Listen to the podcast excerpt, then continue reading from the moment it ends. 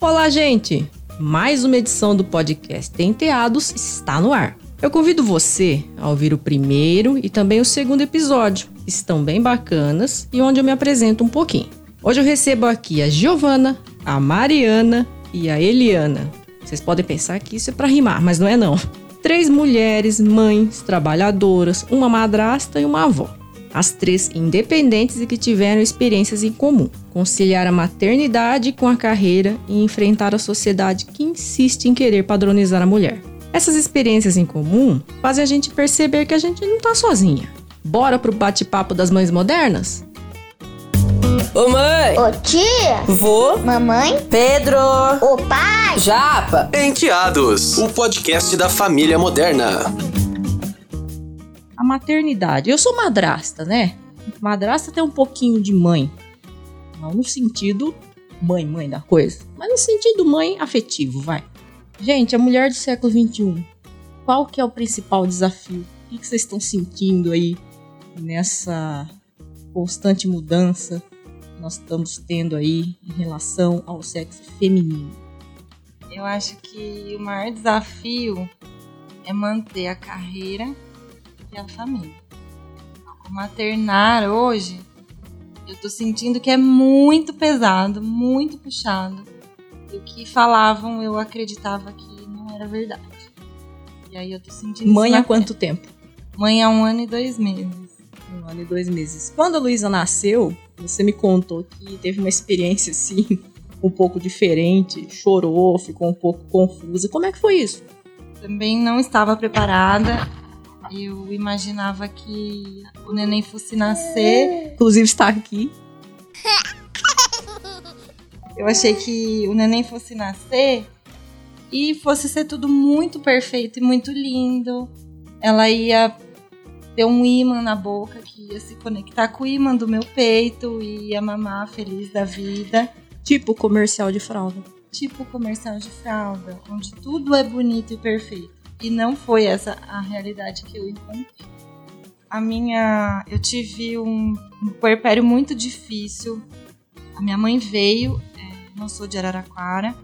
A minha, minha mãe veio ficar comigo logo que a neném foi nascer. A gente teve cesárea. Então a minha mãe veio, ficou comigo 11 dias e no 11 dia ela falou: Eu vou embora.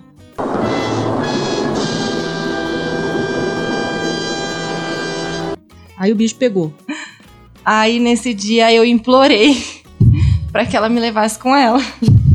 E ela me falou: "Não, eu não vou te levar. Você tem seu marido e juntos agora vocês têm uma filha. E vocês precisam descobrir como viver e sobreviver nesse momento. Só vocês dois. Eu já interferi muito na vida por 11 dias. Agora são vocês. E aí foi onde tudo realmente se intensificou.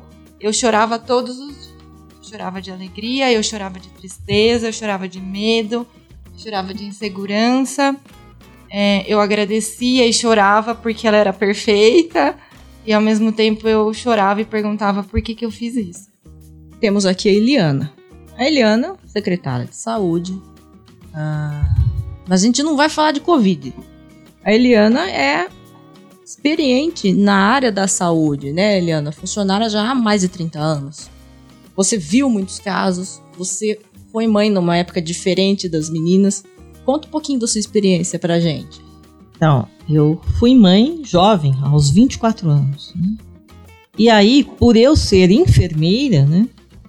E a minha mãe achava que eu tinha todas as condições de cuidar da criança. Então, isso, né, que a, a Mari vivenciou, a gente vivencia, porque quando coloca uma criança nos teus braços e vai lá e diz cria, é muito complicado a responsabilidade. Né? E aquilo que a gente vivencia, que não é fácil, né? Você preparar um ser humano para a vida, né? Então a gente vivenciou essa, essa realidade. Eu tenho vivenciado isto, né? Esta experiência, né? Com depois com as amigas que também enfrentaram essa dificuldade, né?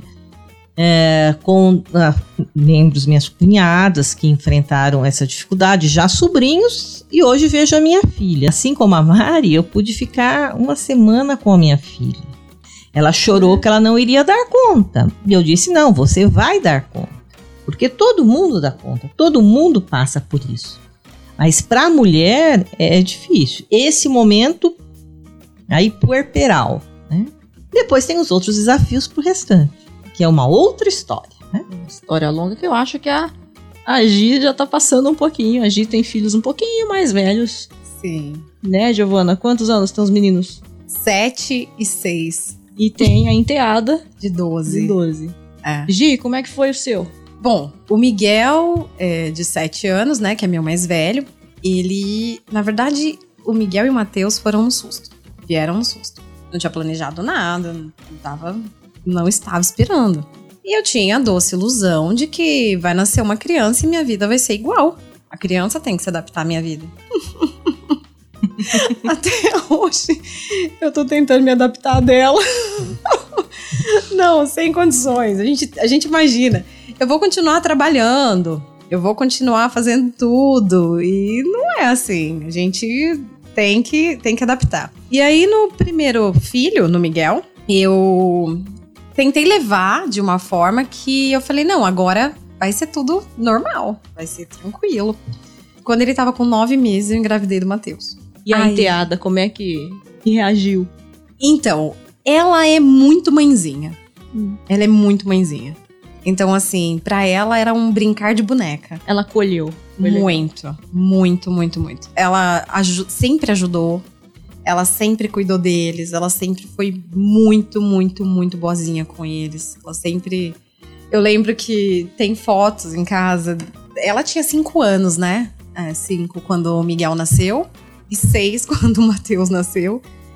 E as fotos que eu tenho do Miguel e do Matheus bebê é no colo dela e ela segurando um PT assim, na boquinha deles. Sempre. Sempre mãezinha. Sempre querendo segurar como a mãe segurava, assim. Você não passou pela rejeição. Graças a Deus, não. Graças é. a Deus, não. Mas assim, a gente também sempre tomou muito cuidado. Eu tomo esse cuidado até hoje. E a criança mais velha, quando ela recebe uma criança mais nova em casa, a gente esquece, a gente chega com a criança mais nova, ai que lindo! E é um bebezinho, não tá entendendo nada. Mas o mais velho tá entendendo. Então a gente sempre cuidou um pouco mais do mais velho. Então vamos dar aquela atenção que o mais velho precisa e ah, que o pequenininho vai conseguir ter, vai conseguir entender e tal. Mas a gente sempre teve um pouco de cuidado. E até hoje, com filhos de amigas, a gente faz isso também de sempre acolher primeiro o mais velho e depois o mais novo. o mais velho sempre vai entender, sempre tem, sente, né? Não tem jeito. E vocês sentiram falta de uma rede assim de mães ou amigas? Como é que vocês se orientaram nessa hora? Buscaram uma ajuda? É, eu senti bastante falta. Principalmente porque a minha mãe é um tipo de mãe assim te jogo no mar e você nada, sabe? Ela não é uma mãe que fica assim, ai, minha filhinha. Ela não te aqui. deu nem a boia? Não. É vai, nada. Isso, por um lado, eu acho muito bom, porque eu me acho uma pessoa corajosa. Mas, por outro lado, eu me sinto, nesse momento da maternidade, eu me senti muito perdida, porque eu não sabia o que fazer, enfim. É, amigas, algumas sumiram, porque quem que quer conversar com uma pessoa que só tem um assunto na vida que é, meu Deus, como tá difícil. Ou então, ai, peraí que eu tenho que trocar uma fralda. Ou peraí que tá vomitando. Mas hoje, com a tecnologia, eu acho que o WhatsApp aproxima muito a gente. E aí eu conheço na minha cidade algumas meninas que também estavam grávidas e também estavam passando pelo mesmo processo que eu, eu fiz contato com elas e a gente criou uma, uma rede de apoio num grupo de WhatsApp. Hoje esse grupo tem 57 meninas, algumas grávidas, outras já com o bebê no colo, outras já com o bebê andando, uma ampara a outra. Então é muito legal. Tem gente até da, que mora na Espanha, tem gente que está morando em Portugal, gente que está nos Estados Unidos que também participam do meu grupo. E assim, que às vezes uma tá passando em silêncio, a outra escreve lá, gente, não, não sei o que tá acontecendo, meu bebê só chora tal. A outra fala o meu também. Acho que nesse também. momento a troca de experiências é muito importante. Liana, é, no município, né, contém de leite, etc. Lá as mães também já recebem meio que um- uma orientação. Existe uma rede de mães também pelo município, ou as pacientes resolvem fazer isso depois. Como é que é? A gente, é, elas recebem as orientações que todos os hospitais dão, é maternidade, a pega do, é, como é que faz a pega do bebê para mamar, as orientações do banho, etc e tal. Que a gente tem criado agora são grupos, né, tanto para gestantes, né, quanto para essas puérperas, né. Mas ainda não é uma rede solidificada, porque você tem que ter, como ela tem uma afinidade, né, você tem que ter uma, cumplicidade com essas pessoas. né? Isso é extremamente importante, você está vivenciando com quem realmente vivencia, né? E assim, esses grupos de mães ainda não estão estruturados. A gente tem aí um grupo é, que está trabalhando muito esse problema da gestação, né? Esse, essa transformação e essa transformação no puerpério, para poder tentar fortalecer, né? A mãe, né? porque realmente são experiências né, muito marcantes né, na vida de uma mulher. Principalmente mulheres ativas, né, que têm todo aí um trabalho por trás, começa a preocupação como é que eu vou fazer, né, quando você não tem ajuda, né, e, então é muito complicada essa situação como um todo, né, a gente, a maternidade gota de leite tem voltado o seu perfil para esses desafios da mulher Então a gota de leite tem essa esse viés para essa através de grupos. né? A gente percebe nas últimas décadas que o papel da mulher mudou diante da sociedade. Pelo menos no tempo aí das nossas avós, bisavós, a mulher era criada para quê? Montar o seu enxovalzinho, aprender a cozinhar, ser uma boa esposa, uma boa mãe e pronto, fica ali em casa, é a dona de casa. Só que isso começou a mudar, a mulher precisou sair, a mulher precisou se emancipar. Vocês sofreram um pouco ainda com isso? Tipo, ah, eu deveria, sei lá, saber cozinhar melhor. Ah, eu deveria saber fazer não sei o quê. Alguém sentiu isso? Muito. Eu acho que eu tive dos dois lados, na verdade. Eu tentei ser mãe, então durante três anos eu parei tudo, né? Porque tava com duas crianças super pequenas e não tinha condição. E aí eu parei mesmo pra ficar com eles. Mas eu tive esse outro lado antes de trabalho. Trabalhei desde cedo. Minha família tem negócio próprio, então eu trabalhava com eles desde muito cedo. E aí continuei. É, sempre trabalhei com eles. E quando eu fiquei grávida, que eu tava com 24 anos, eu continuei trabalhando até os 25, 26. Aí eu dei uma pausa. E fiquei três anos só em casa, só sendo mãe, sendo esposa, cuidando da casa. Você se sentiu mal com isso? O que você sentiu? Eu não consegui fazer só isso. Eu não, não dava. E assim, não julgo quem faça isso e quem trabalha, porque eu tive dos dois lados. E os dois lados são difíceis. Tanto trabalhar fora, tem os seus desafios, que os filhos precisam da gente, precisa daquele tempo, precisa de tudo isso, o marido, a casa, precisa, tudo precisa. Mas estar só ali dentro, eu já não conseguia mais. Porque eu, eu tive essa outra, essa outra fase que eu era super independente. Eu, ah, hoje eu quero comprar um carro. Tá bom, eu trabalho, vou lá e compro um carro. Eu era super independente. Então dá, podia fazer qualquer coisa. Rico é uma beleza, né, gente? Não, e, e daqui a pouco você, você pega e você fala assim: não, eu não tô trabalhando. E assim, é engraçado que parece que qualquer frase te atinge. Qualquer frase te atinge. Você tá conversando com uma pessoa, a pessoa fala assim: não, porque eu trabalho bastante, não sei o quê. Você tem uma impressão assim: será que ela tá falando que eu tô trabalhando pouco?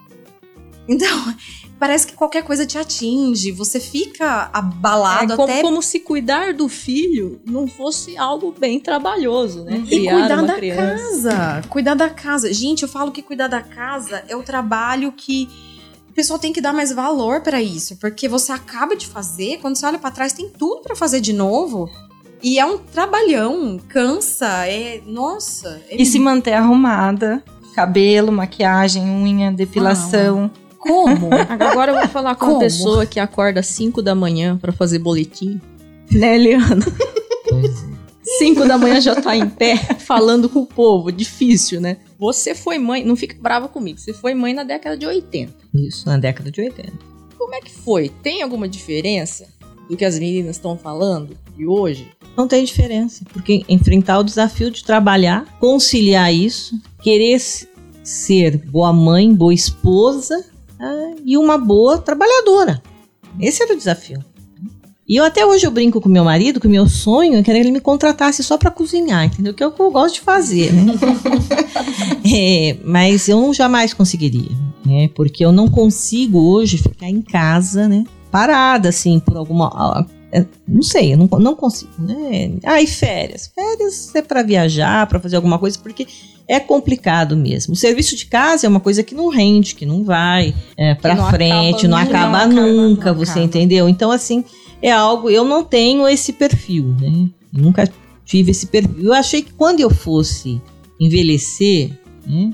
Já tô com 59 anos, eu iria acalmar, quer dizer, eu ia querer ficar mais parada. Não, muito pelo contrário. Você vai assumindo mais coisas e fazendo mais coisas e dando conta.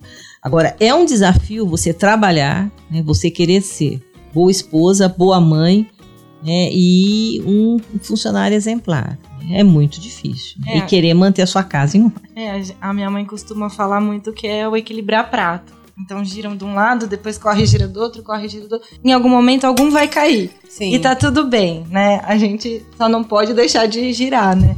Sim. Meu é, povo, e os maridos ajudaram nesses momentos? Vocês tiveram que pedir ajuda? Eles foram lá e ofereceram a mão amiga, não, eu vou te ajudar também. Olha, Porque geralmente fica só pra mulher um monte de tarefas, sim. né? Isso não é legal. legal você dividir tarefas. Meu marido, ele foi ótimo, porque nossa, eu lembro que os, os dois eram bem pequenininhos e eu tinha um pouco de aflição de dar banho. Eu falava, nossa, se eu derrubar, será que vai dar certo? E ele fazia com uma calma uma tranquilidade. E até os três meses dos dois, ele que deu banho. É eu, o meu também. Eu não dei banho, porque eu tinha muito medo. E aí ele que fazia. Ah, um biguinho também. Eu tinha aflição. E aí ele fazia. Então, essas duas coisas assim. E ele sempre ajudou muito, sabe? Acordava. Quando entrou na mamadeira, então.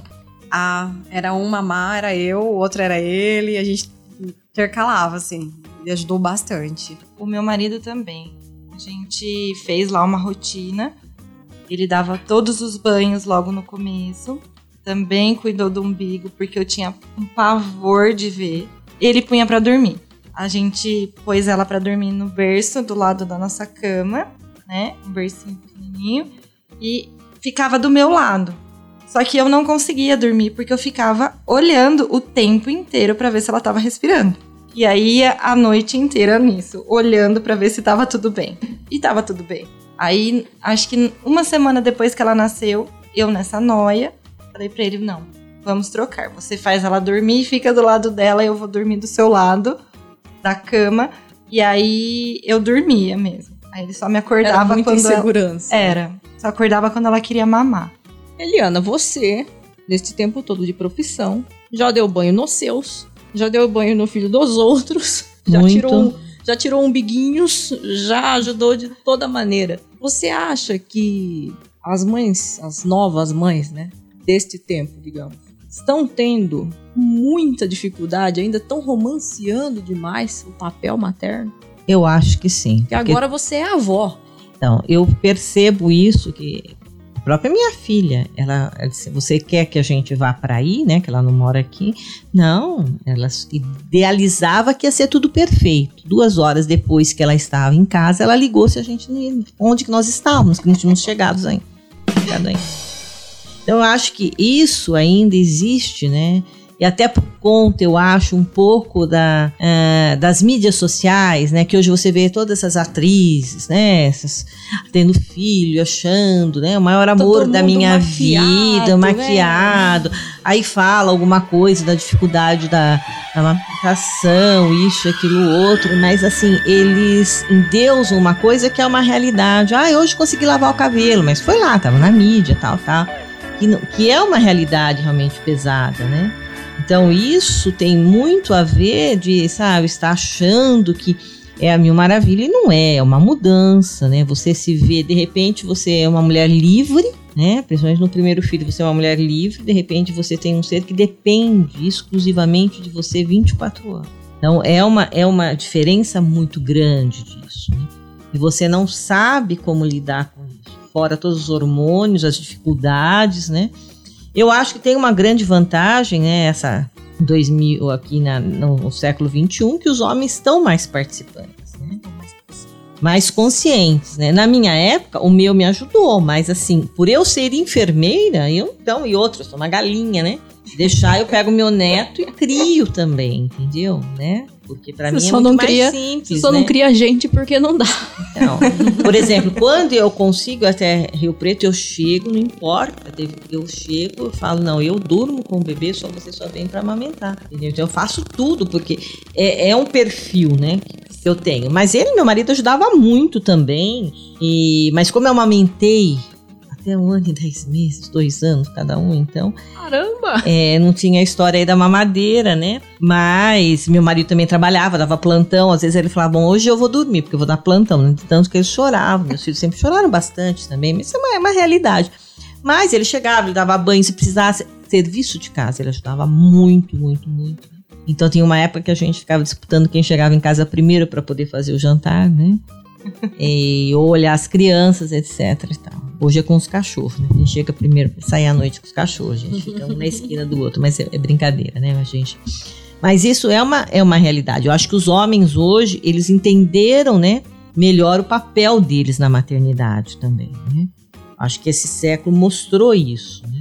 Mas eu acho que ainda há um endeusamento né, da maternidade como algo supremo, que é amor, amor, amor, né? E às vezes tem isso, né? Por que, que eu fiz? Não deixa de ser amor. Né? A Sim. gente não deixa de ter amor porque também se sente mal de pensar, meu Deus, o que eu fiz. Não, é, são as fases, né? Uhum. Eu acho que, na, no meu caso, o amor não veio na hora que ela nasceu, por exemplo. Saiu da minha barriga, o médico me mostrando, eu não olhei e falei assim, ah, que amor! Não. Eu falei, Senhor amado, chora. É meu. É meu, é. eu vou ter que levar. E eu acho que o vínculo do amor, ele é construído é no dia a dia, né? Mas até que a cabeça entende isso, você já deu vários e vários surtos. Você já foi e voltou no fundo do poço dez vezes no mesmo Já quis dia. devolver pra maternidade. Já. Uma amiga minha que o marido falou, gente, não pode devolver ela, ela deixar um pouco mais uns dias no berçário. Sim, no dia Já que eu fui embora... É, no dia que eu fui embora do hospital, a enfermeira falou assim pra mim, você carrega. Falei, tá bom. Peguei no colo e ela falou, vamos lá então. E foi me empurrando minha cadeira de rodas, eu carregando a neném, me deixou na porta do hospital, falou tchau, boa sorte. Voltou pra dentro, eu falei, tá, e agora? o que que eu faço? Aí minha mãe, não, calma, né? Eu vou pegar o carro, tá? Tá, eu fiquei ali. A foto que eu tenho na frente da maternidade, eu tô com uma cara de alface, porque eu. E aí? né? E assim, eu costumo falar muito sobre isso, do endeusamento, da maternidade romantizada, porque tem dias, tem semanas que eu fico a semana inteira sem lavar o cabelo. As pessoas me veem com o cabelo preso e eu tenho a sensação que elas olham para ele e falam assim: "Nossa, que porca, não lava". Mas não é. O banho é assim, tem que ser muito rápido, porque tá chorando. Ou porque tá ali no seu pé querendo comer o sabonete, sabe? Nossa, então... eu, lambi o sabonete quando eu era criança. É, e... Confesso que o gosto não é bom. e quando você fala isso para algumas pessoas, as pessoas te, te julgam. Porca. Não toma banho por quê? Não lava o cabelo por quê? Porque não dá tempo. Pois é, a sociedade ainda enxerga as mães, acho que de uma maneira errônea, né, Eliana, né, Giovana? Que a mãe tem que ser aquele brinco, né? Nossa, tá linda, tá o filho tá ali bonitinho, limpinho. Não, às vezes você vai encontrar a mãe ali toda descabelada, o filho assim, todo sujinho, uma blusinha suja e tal. E ainda tem, por exemplo, mães que julgam. Esse é o pior. A gente precisa de menos julgamento e mais empatia das mulheres. Tanto a mídia ajuda é, muito nisso, né? Vê essas é influencers, é né, que colocam que está. E a mulher do Roberto Justo. É, mas a gente vê a mulher do Roberto Justo, mas não vê a equipe que tá por trás dela, né? É. Ela tá perfeita, mas As duas, três babás estão ali olhando Pergunta a criança. se ela está amamentando. É, Né? é, Pois é. Gente, eu cheguei na maternidade, a enfermeira que me ajudou, ela falou assim: Você sabia que o neném tem que mamar com a boca do peixinho? Eu falei, não, não sabia, Liana, não. Você se confirma isso, Eliana?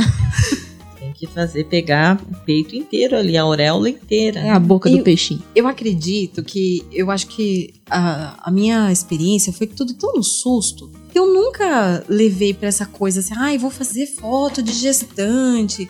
Não, eu fiz de última hora só pra não falar que eu não tinha foto grávida. Foi tudo muito tranquilo, é o que eu tava te falando. Um dia antes de internar, eu fiz o jardim da clínica Dr. Vitor. Aí no dia seguinte, eu fui Você pra foi maternidade trabalhar numa boa. tranquilo, abri buraco a cavadeira, tranquilo. Aí no dia seguinte, eu tô lá na maternidade, chega o doutor Vitor. Pô, o que você tá fazendo aqui? Eu falei, ah, tem neném, né? tal. Você não tava ontem? Não foi ontem que a gente se viu na clínica? Eu falei, foi.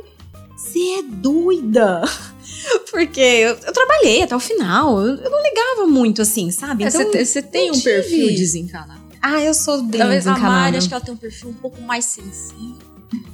É, Sinto, sim. Eu, eu trabalhei também, eu só não trabalhei mais porque o meu chefe me orientou pela empresa para que eu saísse de licença uma semana antes. Mas senão eu também teria trabalhado, porque eu também estava bem. Eu não tive nenhuma complicação na gestação. Eu me preparei muito para a gestação. Eu não me preparei para o pós. Então, da gravidez, eu sei tudo, porque eu sei por que, meu pé inchou, eu sei por que, eu engordei, eu sei. Eu sei, eu fiz acompanhamento nutricional, eu fiz pilates, eu fi- tentei parto normal, não consegui. Tudo bem, não fiquei frustrada, mas e o pós? A gente, eu, eu não lembrei do pós. Até porque todo mundo que eu conversava falava pra mim, ai, aproveita dormir. Eu, dormia na gravidez, eu achava o máximo dormir, dormia horas, ia dormir 8 horas da Agora noite. você não dorme mesmo? É, Nunca mais você vai dormir, sei se te avisaram. Meninas, eu vou encerrar o nosso papo perguntando pra Eliana, porque me preocupa muito a questão das mães que talvez estejam nos ouvindo e não saibam assim como procurar uma ajuda, com quem falar, como botar pra fora aquilo que tá sentindo. Às vezes é uma mãe solteira, às vezes é uma mãe que não tem uma ajuda do marido. E a Eliana por lidar com casos dificílimos, né, Eliana? Durante anos. É, qual que é a dica que você dá para essas mulheres? Elas têm que procurar alguém, né, que não precisa ser alguém especializado, né? Mas alguém que você tenha uma afinidade, um contato para poder desabafar. Isso é importante. Às vezes você não vai encontrar isso na sua família, mas de uma amiga, até numa vizinha, alguém que vivencie isso. Acho que isso é extremamente importante. E a gente também não pode realmente romantizar que é só uma, uma ah, depressão pós-parto, que isso vai passar, tem que estar atento voltar no seu médico, conversar na sua médica, conversar, colocar esses problemas, né? Para ver quais são os encaminhamentos que tem que ser dado. Porque a gente também acha que tudo é normal dentro dos 40 dias e isso não é normal muitas vezes. Então, ter esse cuidado. Agora, a mulher ela tem que procurar alguém né, para poder é, expressar né, essas suas dificuldades. Eu acho que ela tem que procurar.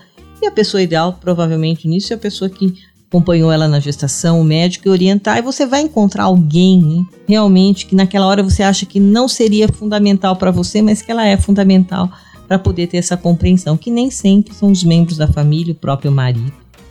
Penteados, o podcast da família moderna. Lex. Quem não é visto não é lembrado. Dê visibilidade para a sua marca de forma eficiente e rápida. A Lex tem os melhores pontos de outdoor da cidade. Pensou outdoor, é Lex. Penteados, o podcast da família moderna. Mulheres, se ajudem. Acho que essa é a mensagem para as mamães do século XXI. Se ajudem, estamos todas juntas.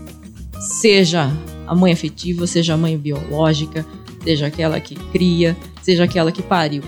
Estamos todas juntas nessa. com Sim. certeza. E esse foi mais um episódio do nosso podcast. Obrigada, meninas. Obrigada, Eliana. Obrigada. Obrigada pela Obrigada. participação. Tchau, povo.